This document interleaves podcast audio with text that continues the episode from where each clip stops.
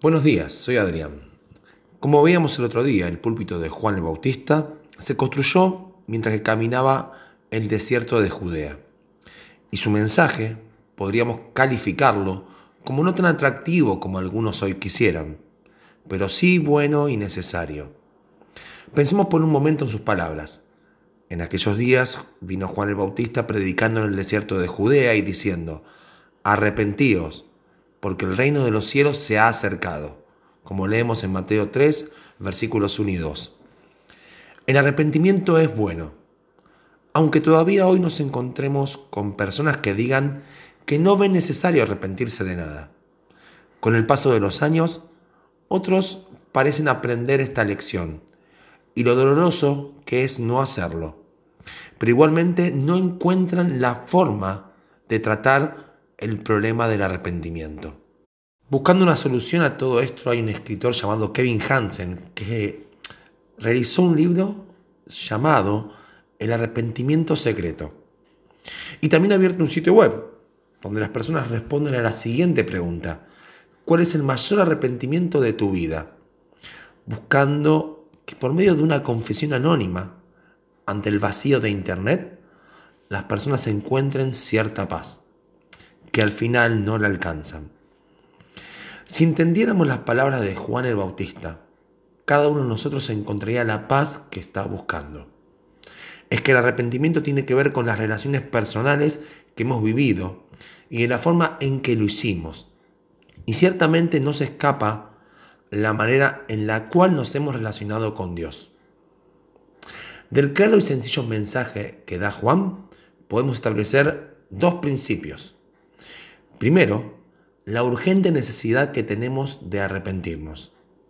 Y en segundo lugar, que nuestras acciones nos han alejado de Dios, quien se ha acercado a nosotros esperando que reformulemos nuestro andar. Ya lo dice el sabio predicador en el libro de Eclesiastés 7:20. Ciertamente no hay hombre justo en la tierra que haga el bien y nunca peque. Todos debemos reconocer, y cuanto más pronto lo hagamos mejor, la necesidad que tenemos de arrepentirnos de nuestro mal obrar, hacia Dios o hacia su obra, es decir, nuestros semejantes y todo lo que Él ha creado, ya que aún haciendo el bien, es imposible que nunca hayamos pecado. Pero, ¿por qué es tan bueno arrepentirse? El mismo Salomón en el libro de Proverbios 28, 14, 15 declara el siguiente principio. El que encubre sus pecados no prosperará, mas el que los confiesa y se aparta alcanzará misericordia. Bienaventurado el hombre que siempre teme a Dios, mas el que endurece su corazón caerá en mal. Como es imposible tapar el sol con la mano, lo es también esconder nuestros pecados. Y el que intenta hacerlo fracasará, y con el tiempo lamentará haberlo hecho.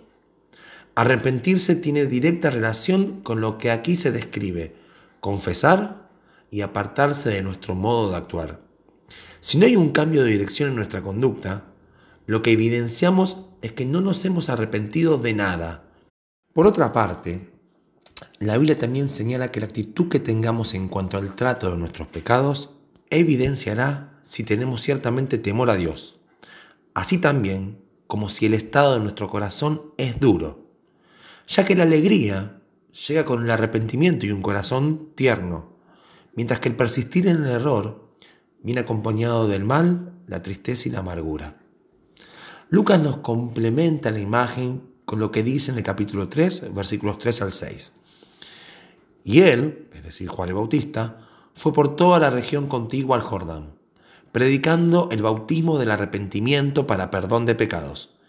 Y como está escrito en el libro del profeta Isaías, que dice, voz del que clama en el desierto. Preparad el camino del Señor, enderezad sus sendas. Todo valle se rellenará, y se bajará todo monte y collado. Los caminos torcidos serán enderezados, y los caminos ásperos allanados. Y verá toda carne la salvación de Dios. El arrepentimiento es el camino para alcanzar la misericordia de Dios y el perdón de pecados. Al encontrarnos con las palabras de Isaías 40, versículos 3 al 5, se nos clarifica que el deseo de Dios es la restauración de nuestras vidas, la recomposición de nuestros caminos que fueron torcidos y llenos de pozos, entendiendo que este milagro de amor comienza respondiendo al mensaje de Juan. Arrepentíos. Que nosotros seamos esa voz que hoy clama en el desierto. Arrepiéntanse. Dios se ha acercado. Que en primer lugar lo podamos vivir cada uno de nosotros y que de esta manera nos convirtamos en un testimonio del poder restaurador de Dios. Señor, gracias por interesarte en arreglar lo que yo he roto, por querer transformar lo que yo he arruinado, que pueda vivir el camino del arrepentimiento que me lleva por la confesión y la corrección, para alcanzar tu perdón, tu amor y tu restauración. Que el Señor nos bendiga.